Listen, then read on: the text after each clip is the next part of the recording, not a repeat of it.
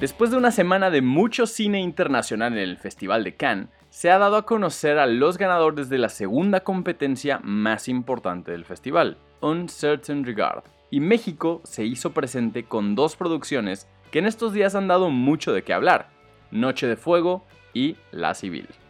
Noche de Fuego es la primera ficción de Tatiana Hueso. Se presentó la tarde del 15 de julio y al terminar su proyección recibió una ovación de pie de 10 minutos. La Civil, ópera prima de la rumana Teodora Mihai, se presentó el pasado viernes con una ovación de 8 minutos para el film y su protagonista Arcelia Ramírez. Ahora estos dos títulos aparecen entre los ganadores de Uncertain Regard. Gana, gusta y golea. Mejor imposible. Y no nos referimos a la película de Jack Nicholson, sino a la victoria de la selección mexicana sobre Francia, con todo y los galos que juegan en la Liga MX. Alexis Vega, Sebastián Córdoba, Antuna y Aguirre fueron los encargados de los goles. El primer tiempo del encuentro terminó empatado sin anotaciones y posteriormente Alexis Vega abrió el marcador al 47. Unos minutos después, Sebastián Córdoba marcó el segundo y luego André Pierre Guignac descontó para los franceses por la vía del penal. En los últimos 10 minutos del partido, Uriel Antuna y Eduardo Aguirre aumentaron la ventaja tricolor. Los de Jaime Lozano sumaron sus primeros 3 puntos en el Grupo A de los Juegos Olímpicos de Tokio 2020 y ya se espera el próximo domingo 25 de julio al anfitrión de la justa para escalar un peldaño en la escalera por una medalla olímpica.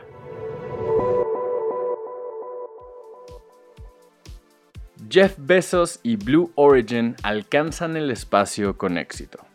Esta misión llevó a cuatro civiles a más de 100 kilómetros de altura en una nave autónoma. Este transporte sin piloto encendió sus motores BE-3 para despegar desde las instalaciones del sitio de Launch Site 1 de la empresa Aeroespacial, alcanzando unos 107 kilómetros sobre la superficie de nuestro planeta. El viaje duró unos 10 minutos y medio y permitió a la tripulación civil llegar más allá de la llamada línea Karman, establecida a 100 kilómetros de altura. Posteriormente, la cápsula del New Shepard regresó al suelo en un aterrizaje suave impulsado por un sistema de paracaídas. Besos, su hermano Mark Besos, la piloto Wally Funk y un joven recién graduado Oliver Damon son ahora las primeras personas en haber participado en un vuelo civil de este tipo sin piloto. Netflix presenta Todo va a estar bien, su nueva serie con Diego Luna. La relación entre el gigante del streaming y el actor mexicano es bastante estrecha, sobre todo porque Luna es el protagonista de Narcos México, donde da vida a Miguel Ángel Félix Gallardo pero en esta ocasión volverá a trabajar directamente con la plataforma, aunque no de la manera en la que estamos acostumbrados, pues ahora no estará actuando frente a las cámaras como siempre lo hace.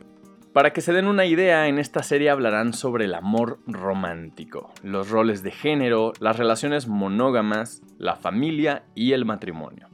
Sin embargo, más allá de retratar todas estas situaciones como las hemos visto desde tiempos inmemorables en el cine y la televisión, nos demostrarán que absolutamente todo lo que está en nuestro alrededor se encuentra en constante cambio, hasta las relaciones humanas e institucionales.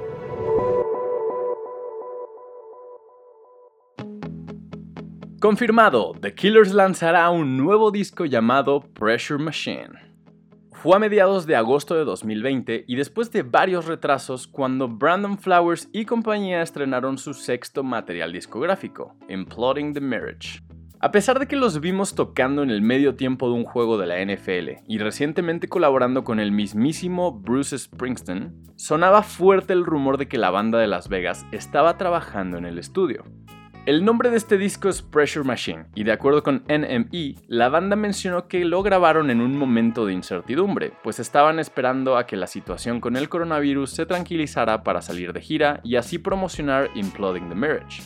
Pero en su lugar utilizaron su tiempo libre para empezar a trabajar inmediatamente en nuevas canciones que después de varias sesiones se convirtieron en un álbum. Hasta el momento no han confirmado cuándo podremos escuchar el primer sencillo, ni mucho menos el tracklist completo de Pressure Machine. pero revelaron que el disco estará disponible en plataformas digitales y formato físico el próximo 13 de agosto. Twitter añade subtítulos a los tweets de voz para hacerlos más accesibles. Esta función, que continúa disponible solo para usuarios de iOS, ahora incluye subtítulos generados automáticamente. A mediados del año pasado, Twitter anunció la introducción de los tweets de voz, clips de audio breves con una duración de 140 segundos. Ahora la plataforma está añadiendo subtítulos, de manera que las personas con discapacidad auditiva puedan acceder a la información en esta función.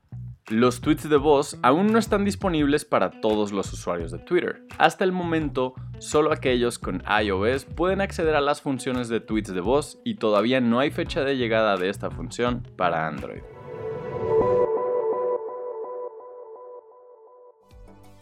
Esta información fue traída a ti mediante nuestros partners Chilango, sopitas.com y 10.